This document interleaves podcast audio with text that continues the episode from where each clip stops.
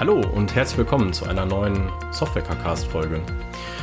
Ich bin hier mit Max, äh, mein Name ist Marco und wir haben heute ein cooles Thema mitgebracht und zwar Plattform Engineering mit Backstage. Dazu haben wir zwei Gäste mitgebracht und zwar den Marc und den Pascal, die sich jetzt beide gerne vorstellen können. Marc, möchtest du anfangen? Ja, hi, äh, ich bin der Marc, bin bei Quidcentic unterwegs als DevOps Consultant und Infrastructure Consultant und ja, beschäftige mich mit dem Thema Platform Engineering. Dann mache ich mal weiter. Ähm, Pascal der Name, ähm, bin jetzt auch bei der Cocentric relativ frisch dabei. Bin jetzt zusammen mit Marc in einem Projekt und betreibe dort auch Plattform Engineering und mein Fokusthema ist so ein bisschen Backstage und deswegen bin ich hier. Sehr cool. Ja, vielen Dank. Wir hatten ja schon einmal einen Software-Cast zum Thema Plattform Engineering aufgenommen. Da haben wir wirklich den ganz weit einen Schritt zurück einmal gemacht. Was ist das überhaupt? Wo kann es uns helfen? Und ihr seid jetzt unterwegs. Ähm, ihr habt da eine Sicht drauf, die ihr ja gerne mit uns teilen wollt. Und ja, vielleicht möchte auch einmal direkt loslegen, Marc.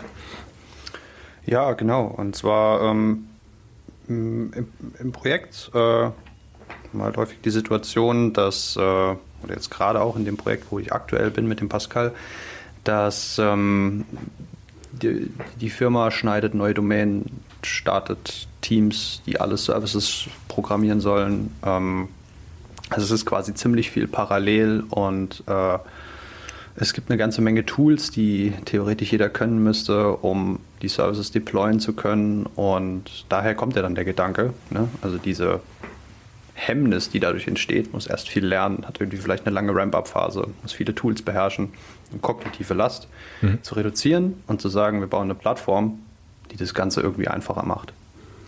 Und das war so der Einstieg. Ja, das heißt, der Kunde hatte auch schon ziemlich viel gemacht. Also da konnte man auch ähm, viele Tools sowieso schon nutzen, hatte dann nur das, also ein gewisses Konzert, was man dann immer abfeuern musste, damit man wirklich einen neuen Service ähm, an den Start bringen konnte. So hatte ich dich jetzt verstanden. Ja, tatsächlich war da, ähm, da waren einige Tools, ja, aber ähm, die ganze Software, die geschrieben werden sollte, die wollten mehr in Richtung eine Microservice-Architektur gehen und äh, da kamen natürlich viele neue Tools und genau das war eigentlich das Problem. Also dieser Umstieg von den bekannten vielen Tools, mhm. die auch schon äh, relativ langsam gemacht haben, also ein Dev-Team relativ langsam gemacht haben an manchen Stellen, der Umstieg dann zu vielen neuen Tools, der die Dev-Teams dann noch langsamer gemacht hat. Und das war quasi genau das Problem, ne? weil keiner will langsame Teams. Wo wir gesagt haben, wir müssen ähm, ja, so einen eine Paved Road bauen, wie die Software von der Idee schnell in die Umsetzung kommt. Mhm. Aber ihr seid ja dann nicht hergegangen und habt gesagt, ach ja, dann machen wir jetzt hier Backstage, sondern äh, ich kann mir vorstellen, dass das wahrscheinlich nicht gleich so dann hergegangen ist, wir machen das jetzt so, wir haben da ein Tool und dann machen wir das gleich so, sondern ich, ich schätze mal, das wird so, so ein, auch so ein Prozess gewesen sein, der sich da so entwickelt hat, oder? Auf jeden Fall. Also ähm, der Prozess ging auch, ja, würde sagen, dreiviertel Jahr, bis wir dann tatsächlich erstmal zu Backstage gekommen sind am Ende. Ähm, also wir haben erstmal äh, umgestellt zum, von, von Jenkins auf GitLab CI. Wir haben äh, Kubernetes-Infrastruktur aufgebaut, äh, in dem Fall in der Ionos Cloud. Das ist äh, reguliertes, reguliertes Umfeld, deswegen war das wichtig, dass dann DSGVO-konformer Cloud-Anbieter am Start ist. Wir haben ja, viele Terraform-Module geschrieben, erstmal den Prozess sozusagen auch modelliert. Was, wie automatisieren wir eigentlich was? Hm. Am Ende, was dann rauskam, war ein ganz guter Prozess, für den man aber immer noch eine Anleitung brauchte, was jetzt wo zu tun ist. Und also es war immer noch eine relativ hohe Hemmschwelle in den Entwicklerteams da, ähm, diese Plattform zu nutzen, weil was ist Terraform? Keine Ahnung. Was mhm. ist Kubernetes? Wie deploy ich da jetzt was? Was kann ich kaputt machen? Es war alles nicht klar. Und dann kamen wir halt auf die Idee, okay, wir brauchen quasi einen Frontend für für unsere Plattform. Ne? Also die genau den Prozess, den wir da jetzt modelliert haben und dieses, ich starte schnell einen Service, kann den deployen, habe da Monitoring und so weiter, nochmal noch mal abstrahiert und zugänglicher macht. Ne? Also du meinst das Ganze ein bisschen eingänglicher machen. Ja, sehr gut nachvollziehbar. Das heißt auch, äh, wenn neuen Service starten, dann meinst du wirklich, dass ein Team damit anfängt, einen neuen Microservice aufzusetzen und dann unterstützt wird von genau sie bekommen vielleicht ein eigenes Git-Repo. Man kümmert sich automatisch darum, dass ein CI-System für äh, das Projekt genau. da ist. Man kümmert sich darum, dass Kubernetes-Ressourcen erzeugt werden und so weiter genau, und so genau, fort. Also Security, Compliance, ähm, alles, was in so einer, was man gut in eine Pipeline zum Beispiel packen kann, dass es auch einfach schon da ist. Also mhm. ähm, Dinge, die vielleicht erst sonst später im Projekt kommen.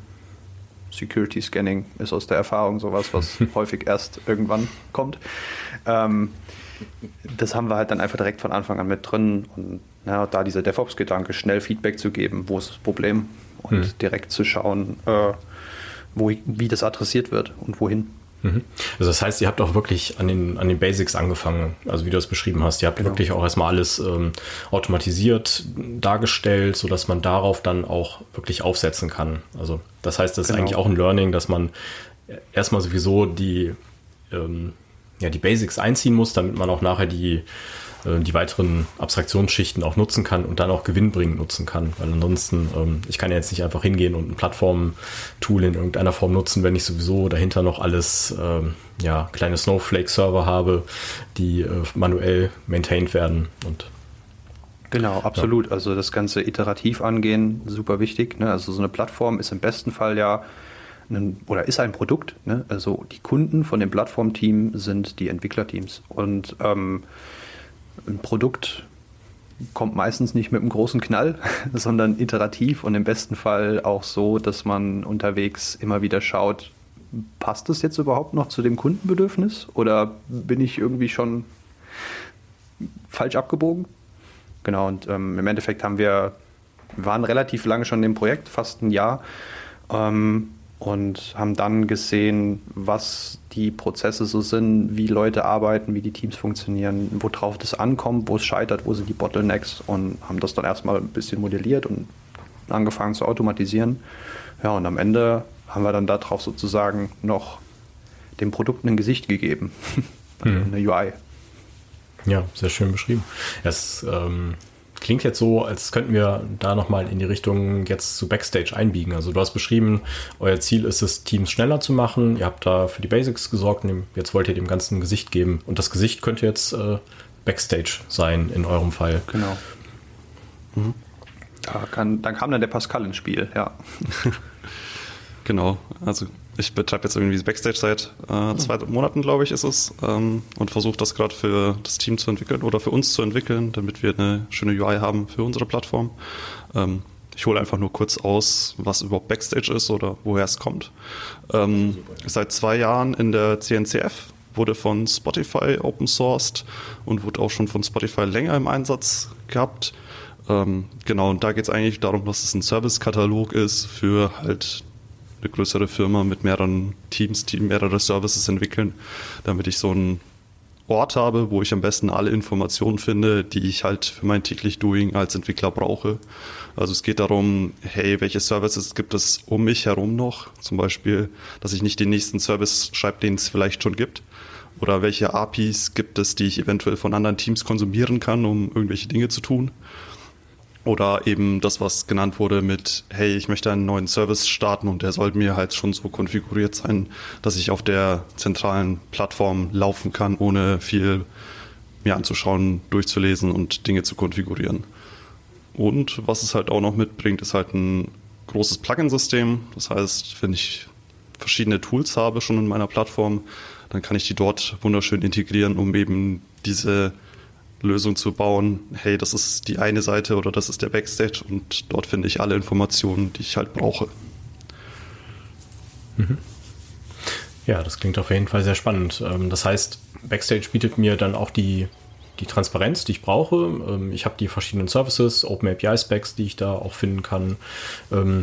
Und wie kann ich das als Entwickler pflegen? Ähm, muss ich dann immer auf die Oberfläche gehen und klicke mich da durch oder ähm, wie kommen die Daten da rein? Das interessiert mich jetzt einfach nochmal spontan. Alles klar. Ähm, also es gibt mehrere Möglichkeiten. Es gibt die Möglichkeit, also vielleicht weiter vorne angefangen, ähm, wie das aufgebaut ist. Ich habe mein Git-Repo und dort liegt meistens so eine Catalog-Info-YAML, nennt sich die. Die hat ein äh, gewinntes Schema, was genau jetzt dieses Repo darstellt. Und dann kann man entweder zum Backstage hingehen und sagen, hey, hier ist diese URL von diesem YAML und dem dem Backstage geben mhm. und der trägt es dann selber ein.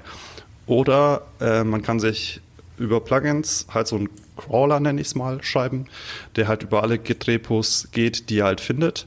Und wenn er dort diese Catalog-Info findet, dann registriert er sich die mhm. und die ist dann im Backstage vorhanden. Das heißt, es gibt nicht irgendwie diese, keine Ahnung, diese Hürde, dass ich jetzt zu jemandem gehen muss und sagen muss, hey, kannst du mir bitte jetzt meinen Service registrieren, sondern das kann, soll jeder selbst tun.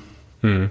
Also sehr zugänglich, wie man das gerade auch so braucht, ja. Ja, das klingt schon mal sehr spannend, weil das, was ich auch immer wieder bei Kunden sehe, ist, dass es zwar so ein System gibt, was man ähm, theoretisch pflegen könnte, aber es ist ja oft sehr outdated. Ne? Deswegen klang das jetzt schon mal sehr gut, dass äh, man da verschiedenste Möglichkeiten hat bei Backstage, das aktuell zu halten als Entwickler. Ja gut, ich meine, Backstage ist, glaube ich, nicht das einzige Tool, was es da auf dem Markt gibt, aber tatsächlich so das, was, glaube ich, so ein bisschen den Fokus sehr stark in dieses Plattform-Cataloging äh, hm. äh, und so weiter bringt. Ich meine, mir fallen da, da andere Tools auch an, die sowas ähnliches anbieten, wo ich schon einige Kunden gesehen habe, die sich daran versuchen. Und ähm, ich habe das auch selber in einem früheren Arbeitgeber erlebt. Das war damals, glaube ich, ServiceNow, wollte, wollte man das wie so ein Service-Katalog darstellen. Das war schon eine ganz schöne, sagen wir mal, eine Formelei. Sagen wir mal freundlich Formelei, weil das hat doch ja, ein bisschen schon so seine Stolperfallen hatte, dann auch Akzeptanzprobleme. Und äh, da ist natürlich jetzt, frage frag ich mich jetzt, wie hat das Backstage oder wie, wie hat das Spotify mit Backstage gelöst, dass man diese Akzeptanz macht? Das ist ja das, woran es meistens scheitert. Denn das beste Tool kann noch so, so, noch so cool sein, noch so sparkling. Ähm, wenn es niemand, wenn, wenn die Leute sagen, ah, das ist doof, das mag ich nicht benutzen, äh, dann ja, wenn die Acceptance nicht da ist, dann hast du halt verloren. Und da, da, wird, da, da bin ich tatsächlich neugierig, wie, wie macht das Backstage, wo holt es, an welchem Punkt holt es die Leute ab, dass es halt tatsächlich eine hohe Akzeptanz ähm, ja, erzeugen kann? Das ist eine schwierige Frage und ich glaube, wir haben das für unser Projekt auch noch nicht so ganz gelöst.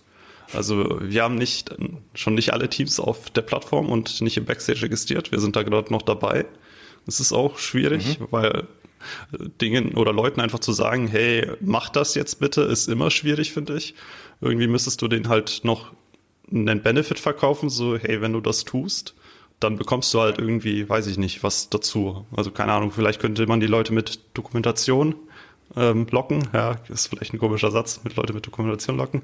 Aber Backstage gibt dir halt auch die Möglichkeit, deine Dokumentation halt zu pflegen als Code im Repo mit. Und vielleicht ähm, ist das eine Einstiegshürde, die man nehmen kann. Also so habe ich es geschafft, äh, ein Team anzuborden, also denen zu sagen, hey, wenn ihr euch in den Backstage registriert, dann könnt ihr in eurem Repo auch Dokumentation schreiben. Und die wird dann da halt zentral gepflegt und für andere Teams konsumierbar gemacht. Das ist vielleicht ein Weg, den man gehen kann, aber mhm. wir sind da noch frisch dabei. Mhm. Ja, ja, also ist auf jeden Fall. Monate machst du das jetzt, ne? Mhm. Ist, ist auf jeden Fall dieser Punkt so, mit dem. So eine Umstellung oh, eh schon eine, eine, ziemliche Zeitlinie. Also eine relativ kurze Zeitlinie, aber ähm, so ein Migrationsprozess, der geht ja nicht von heute auf morgen. Deswegen die, die neugierige Frage, wie wie man quasi so diese Sweet Spots von, von Backstage den Leuten mitbringen kann, weil das Tool an sich mag super sein, aber wenn die Leute halt sagen, hm, Vorbehalte, ah, ich weiß nicht, ich mache lieber das, was ich ansonsten so, so kenne, ja, man muss ja die Leute aus ihrer Komfortzone raus, ja, ich will nicht sagen rauslocken, aber irgendwie muss man sie da rausholen äh, und die quasi in eine neue Komfortzone reinbringen. Ähm, und wenn natürlich dann die, die, die Hürde gering ist, umso besser. Mhm. Ja, das ist halt genau dieses Thema mit dem Iterativ ne, und dem Produkt. Also ähm, das ist auch gar nicht so einfach, da wirklich genau diesen Punkt zu finden. Und ähm, ab einer gewissen Größe macht es auf jeden Fall Sinn, dass man da Leute hat, die quasi genau nur das machen. Also die nur gucken, bin ich jetzt hier noch auf dem richtigen Pfad und die dieses ganze Ding wirklich als Produkt denken. Ja, das ist jetzt, haben wir jetzt nicht so gemacht in dem Fall. Ähm, aber ist auf jeden Fall ein Learning, was wir, was wir mitnehmen, wo, wo man das nächste Mal wahrscheinlich noch ein bisschen schneller äh, sein kann im Aufbau von der Plattform und im Aufbau, im Onboarding von, von, von den Teams. Ist auch immer schwierig, wenn da schon Software ist. Ja, also es kommt ja immer darauf an, was ist überhaupt gerade das Ziel. Also passt, passt das irgendwie alles so überhaupt so ineinander oder sind diese Services von ihrer Architektur so verteilt, dass du tatsächlich jedes Mal ganz individuell was machen muss. Das ist ja vielleicht auch mal so eine Grundlage gewesen, überhaupt zu sehen, was denn die Schnittmenge. Mhm. Und ähm, wenn die natürlich auseinanderläuft, wird es auch schwierig, äh, hast du in einem Team den Grund, warum das gut ist, und in dem anderen Team ist der gleiche Grund aber einfach nicht anwendbar. Mhm. Jetzt mal so eine Frage. Hattet ihr dann ein paar Learnings auch in diesem Projekt? Weil ich meine, ihr seid bestimmt nicht mit der Ground Running losgelaufen und hat alles wunderbar funktioniert, sondern ähm, ich schätze mal, ihr werdet da bestimmt doch so ein paar Dinge gemacht haben oder haben, ähm, die Dinge passiert sein, wo ihr sagt, hm, das werden wir beim nächsten Mal definitiv nicht mehr machen und da haben wir dazu gelernt. Ich meine, niemand von uns ist äh, als Meister in, in, dem, was er macht, geboren. Und ähm, es ist ja auch, wäre auch schade, wenn man nicht dazu lernt. Absolut. Also ähm, ich war, bin, wie gesagt, jetzt schon ein bisschen über ein Jahr in diesem Projekt und ähm, als ich kam, lief das Ganze schon ein halbes Jahr. Zu der Zeit waren hauptsächlich Entwickler in dem Projekt gestafft und äh, also Entwickler von der CC und von Gocentric und das Bottleneck war halt immer bei dem Operations Team und dann war so die Idee, hey, Marc, geh da mal hin und sprich mal mit denen und enable die mal so ein bisschen, zeig denen mal, wie Automatisierung so funktionieren kann, geh mal durch deren Prozesse durch. Und das war so der Anfang, aber dann war halt auch ziemlich schnell klar, dass da jetzt nicht einer kommt, baut eine Plattform und dann ist das Problem weg. ja, also ähm, das ist auf jeden Fall ein Learning gewesen, dass äh, da, da so ein bisschen ganzheitlich reinzugehen und das Ganze ganzheitlich auch zu denken. Ne? Also jetzt nicht nur in dieser Domäne Operations und da ist das Bottleneck und wir automatisieren da jetzt mal was und dann sind die Probleme weg, sondern wirklich darüber nachzudenken, wie arbeiten die denn überhaupt? Also war, wie, wie ist denn deren Wertschöpfungskette jetzt hier? Und äh, auf der Grundlage kamen dann halt Erkenntnisse raus, weswegen man dazu kam, okay, eigentlich würde so eine Plattform Sinn machen, weil was die Firma gerade tut, ne, viele Teams erstellen, viele Services anfangen zu programmieren. Und ähm, spätestens da war dann auch der Punkt, wo, wo, man, wo man wirklich ein Team dafür braucht, was das treibt. Ja, also es gibt ja dann nicht nur die Leute, die diese Plattform bauen, sondern im besten Fall, je nach Größe, auch nochmal ja eigentlich schon ein eigenes Team oder zumindest eine Gruppe aus Leuten, die ähm, so eine Enablement-Rolle in den Teams immer wieder besetzen kann. Ne? Das kommt so ein bisschen aus diesem Team-Topologies-Gedanke mit den Streamline-Teams, Enablement-Teams unten hat man so ein Plattform-Team. Und ähm, ja, das war auf jeden Fall ein Learning, äh, das von vornherein vielleicht so zu denken äh, und auch so, so einen Ausblick für das Projekt in die Richtung zu geben. Mhm. Das heißt, ähm, wenn man sich auf die Wertschöpfungskette auch von den, äh, von den Teams bezieht, dann macht das ja auch Sinn, dass man äh, das entsprechend auch so aufsetzt. Ähm, genau. Man hat dann die Möglichkeit, dass man auf der einen Seite ähm, hat man ein Team, was sich um die Plattform kümmert und man hat Leute, die in die, in die Teams auch immer wieder reingehen, auch gucken, okay, was ist jetzt gerade der Need bei euch, wo klemmt es vielleicht auch gerade, ähm, wo bräuchtet ihr mehr Transparenz, ähm, ach so, ihr wollt vielleicht auch noch da automatisch hin deployen, dass man da auch immer wieder den Weg zurückfindet und äh, das Ganze, die Plattform dann wirklich auch als Produkt leben lässt und nicht einfach nur im schlimmsten Fall abwirft und dann mal guckt, was passiert. Das ähm, macht auf jeden Fall Sinn, wenn man das so beschreibt. Aber natürlich auch, wenn man in ein Projekt reinkommt und der Auftrag natürlich auch erstmal et etwas anderer ist, ist das natürlich auch schon ein cooler Schritt, dann auch zu sagen, okay, guckt mal hier, das, das könnte euch helfen und das ähm, können wir auch so aufbauen, Schritt für Schritt. Das finde ich auch super genau. spannend. Ja, also es ist auf jeden Fall so ein, so ein, so ein Operations-Team denkt erstmal gar nicht in einem Produkt, also in Features für eine Plattform und Bugs und äh, in so einem Zyklus, wie wir das vielleicht aus der Softwareentwicklung ja schon kennen. Die denken häufig halt einfach in Infrastruktur und wenn irgendwo im Monitoring was rot wird, fixt man das und dann geht's weiter.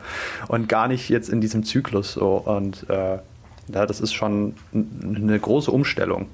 Hm. Sag mal, ähm, ich springe jetzt mal thematisch nochmal in Richtung konkret Backstage, weil ihr das ja auch in dem Projekt auch genutzt habt.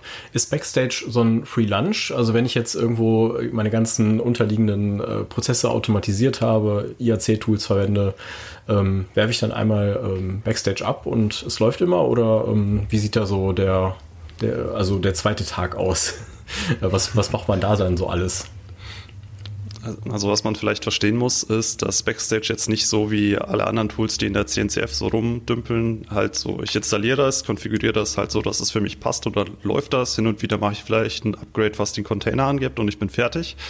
Sondern das ist halt eher Software, die ich halt von Grund auf kompiliere und dann halt deploy. Also ich habe selber den TypeScript-Code in der Hand und muss da meine Änderungen vornehmen.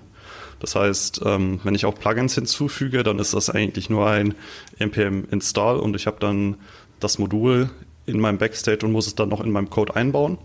Das heißt, das muss man schon sehen wie ganz normale Software halt auch, die halt irgendwie abgegradet werden muss, wo Abhängigkeiten geupdatet werden müssen.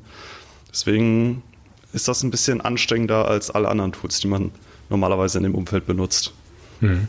würde ich sagen. Und, und, vermutlich auch weniger was für ein, für ein reines Ops-Team geeignet, sondern tatsächlich eher so schon, naja, sagen wir, für, für Leute oder für, für ja, Kollegen, Kolleginnen, äh, die doch schon einen Software-Hintergrund irgendwo auch haben. Hm. Das würde ich auch sagen. Also vielleicht ist es auch, hat sich gut getroffen, dass ich in das Team auch reingekommen bin, weil ich so ein bisschen Software-Hintergrund habe und auch selber Software geschrieben habe. Und jetzt komme ich halt in ein komplettes Ops-Team rein, wo halt nicht so großes Entwickler-Know-how da ist. Deswegen trifft sich das eigentlich ganz gut, dass ich jetzt mit Backstage hier reingekommen bin und halt diesen Part übernehmen kann. Das ist halt, glaube ich, auch das Spannende und das Schwierige an Backstage auch, dass du das halt keinem Ops-Team geben kannst und sagen kannst, hey, mach, benutzt das bitte, weil wir finden, das ist eine gute Lösung, weil die Genau. Weiß ich nicht. Das finde ich nämlich eine ganz wichtige Information, weil man halt äh, häufig, nämlich wenn man so, so, ein Tool irgendwo in Einsatz bringt, was irgendwo so eine Plattform, äh, irgendwo auch so teilweise so eine Plattform äh, bietet, äh, neigt man ja so ganz gerne, oder zumindest was ich so kenne, neigt man dazu, dass man das immer diesen obstorientierten Leuten äh, ähm, auf, aufs Auge drückt und sagt, so hier, mach, mach du das mal. Du, du, kennst dich ja mit Betrieb aus, du weißt ja, wie das funktioniert. Ähm, und da ist es, finde ich, schon wichtig, dass man da auch tatsächlich sagen, dazu sagen muss, Leute, das ist, äh, das, ist ein, das ist ein bisschen anders, das muss man auch wie Software behandeln und, und somit äh, vielleicht nicht unbedingt an Ops aufhängen, weil da, glaube ich, kann, könnte schon der erste Fehler in der Implementierung entstehen. Hm, total. Also absolut, wir kennen das so ein bisschen aus der DevOps-Bewegung, ähm, die ja immer noch hier und da volle Fahrt unterwegs ist, ja, mit äh, die ein Ops-Team bekommt neue Tools und dann sind sie DevOps. Also sie kriegen ein Kubernetes und ein GitLab und irgendeine Cloud und dann ist das DevOps. Also es ist eine Illusion zu glauben, ich label ein Infrastruktur oder ein Operations-Team nach DevOps um und dann vielleicht nochmal zu SAE-Team und dann zu Plattform-Team und dann ist es mhm. so, mach Backstage drauf. Genau. Ne, das, das, das wird nichts. Genau, Stempel drauf und dann ist es, dann sollte das schon passen. Ja. nee, das ist eben, eben die Gefahr, die ich bei sowas halt dann immer gerne sehe, äh, dass man halt dann versucht, das abzuwälzen. So, hier macht immer das, äh, ihr kennt euch ja damit aus und na, das ist ja euer Domain. Und das, weil das ist ja, entspricht dann eben überhaupt nicht dem, äh, was diese ganze DevOps-Bewegung eigentlich wirken will. Also eine gemeinsame Verantwortlichkeit und ähm, ja auch halt auch Wissensteilung, also Wissenstransfer irgendwo ja auch. Genau. Cool. Ja, sehr spannend. Ähm, damit habt ihr uns, glaube ich, schon mal einen sehr guten Einblick auch gegeben, was ähm, Backstage auch für ein Projekt bedeuten kann. Wenn ihr noch irgendwas gerade in diesem Moment platzieren wollt, dann wäre jetzt noch ein guter Zeitpunkt, äh, das nochmal einzuwerfen. Ähm, wir können nochmal drüber sprechen, wann, wann es überhaupt Sinn macht, sich darüber Gedanken zu machen oder wo ich da anfange vielleicht. Ne? Also weil wir haben jetzt schon gehört, was kann ich damit für ein Problem lösen, aber wo ich jetzt so genau anfange. Ne? Wir hatten schon am Anfang kurz drüber gesprochen, wie wir den Prozess modelliert haben. Aber wir sehen ja, wenn wir jetzt da so ein Plattformteam haben und jemand, der Backstage schraubt und das ist eigene Software, das ist ja auch immer ein Invest erstmal. Ne? Also das ist erstmal ein Invest und das ist ja die Frage, wann lohnt sich denn das überhaupt? Und äh, wo kommt der Anreiz her, dass ich das überhaupt anfange? Und das ist auch noch ein Learning, was, was ich auf jeden Fall mitgenommen habe. Ähm, diese, ja, also im Endeffekt diese kognitive Last, die man ja eigentlich reduzieren will, wovor ich vor, wovon ich vorhin gesprochen habe, also dieses, ich muss mich mit ganz vielen Sachen und Tools beschäftigen als Entwickler, die mich davon abhalten, fachlichen Code zu schreiben, ne, was vielleicht eigentlich die Aufgabe ist. Ähm, das kann man halt sehr gut messen. Ne? Und also man kann mit, mit einfachen Umfragen zum Beispiel messen, wie schwierig ist denn das für dich jetzt gerade hier ein Test-Environment aufzusetzen? Und das kann man halt auch über die Zeit messen. Und dann merkt man, ähm, also so von mit einer Skala von 0 bis 5 meinetwegen, ne? also diese Last messen.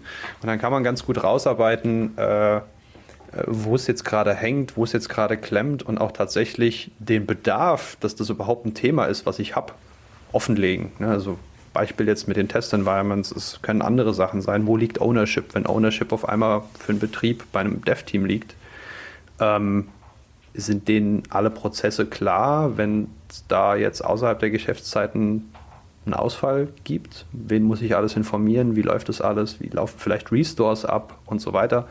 Also ganz viele Dinge, die neben fachliche Anforderungen an so ein Dev-Team eben liegen. Die kann man, glaube ich, ganz gut messen und damit den Bedarf für das Thema generell recht transparent machen und tracken, ob sich diese Metrik vielleicht auch verringert mit dem Einführen von der Plattform oder dann eben auch Backstage. Mhm. Ja, das heißt, man kann damit natürlich auch dann die Investition rechtfertigen, wenn ich dann auch genau. das Ganze auf eine Zeitachse legen kann oder auf einen äh, Entschleunigungsfaktor, genau. äh, kann genau. man das natürlich dann da auch äh, cool machen. Habt ihr da so was wie ein, ähm, habt ihr für euch jetzt so ein, so ein Template rausgearbeitet, was ihr da dann auch verwenden wollt, ähm, so mit ein paar Faktoren? Ja, also so, sowas arbeiten wir gerade, ja. Also ähm, das ist, wie gesagt, ein Learning. Äh, das hätten wir wahrscheinlich von Anfang an machen sollen. Ähm, arbeiten gerade daran, das ein bisschen rauszustellen und äh, das dann auch transparenter zu machen, was da jetzt passiert. Ne? Also wir waren relativ lange in so einer Findungsphase, wie wir die ganzen Prozesse jetzt modellieren und sind da gar nicht so viel nach außen gegangen. Und ähm, das könnte man halt zum Beispiel damit ähm, ja, ein bisschen besser gestalten, ne? ein bisschen transparenter auch machen. Was, wie, wie viel schneller sind wir denn jetzt geworden? Was haben wir denn jetzt wirklich für ein Problem gelöst? Ein bisschen abstrahiert von einem Ticket. Ne? Also eine Zahl, die höher oder niedriger ist, sagt da halt mehr aus, auch über die eigene Domäne hinweg, ne? wo das fachliche Verständnis gar nicht da, sei, da ist im Zweifel. Ähm, genau. Aber ich denke mal, dazu wird es wahrscheinlich bald auch einen Blogartikel geben. Ah, cool. Ja, ähm, das ist natürlich auch gut. Ähm, und seid ihr da selber transparent, also im Sinne von Dogfooding, dass ihr die, das Plattform Engineering auf der Plattform selber nochmal darstellt, dass man da so rein, reinschauen kann? Oder wie funktioniert das bei euch da gerade? Ähm, hm, inwiefern du meinst, ob wir das äh, Backstage daraus selber deployen oder, oder Achso, nee, ähm, ja. Ich meinte, dass äh, wenn ich jetzt als interessierter Entwickler da drauf schauen möchte, was, was macht ihr denn gerade so, wo legt ihr okay. den Fokus drauf, kann ich dann bei euch dann das direkt in Erfahrung bringen? Das war so die Frage. Genau, also im besten Fall ähm, ist das so. Ne? Also das Team arbeitet, also so ein Plattformteam arbeitet eigentlich nicht anders als ein Software Team auch. Ne? So Im besten Fall haben die einfach einen Scrum-Zyklus und ein Board und ein Backlog und ein Review und äh, wo man hingehen kann und eben schaut, was ist passiert, worauf liegt der Fokus jetzt gerade, was sind für Features gekommen, was sind für Bugs gefixt. Ähm, genau den Prozess implementieren wir jetzt gerade bei dem Kunden. Mhm. Äh, wir sind jetzt in dem Team auch noch mal ein bisschen gewachsen, was natürlich das dann auch erst möglich macht. Ne? Das war das, was ich vorhin erwähnt hatte. Irgendwann bildet man das alleine oder zu zweit nicht mehr ab. Mhm. Und dann kann man eben diese ganzen Strukturen schaffen, also diese Transparenz und diese Unterteilung wirklich in Enablement und Plattformteam. Ja. Sehr spannend. Haltet uns da gerne auf dem Laufenden. Kommt gerne nochmal in den Software-Cast und äh, berichtet. Ähm, da sind wir auf jeden Fall sehr daran interessiert. Auf jeden Fall jetzt schon mal vielen Dank, dass ihr euch die Zeit genommen habt, äh, so offen auch mit uns darüber zu sprechen. Und ähm, ja, ich hoffe, wir hören uns wieder. Bis dahin. Vielen Dank für die Einladung. Danke für die Einladung.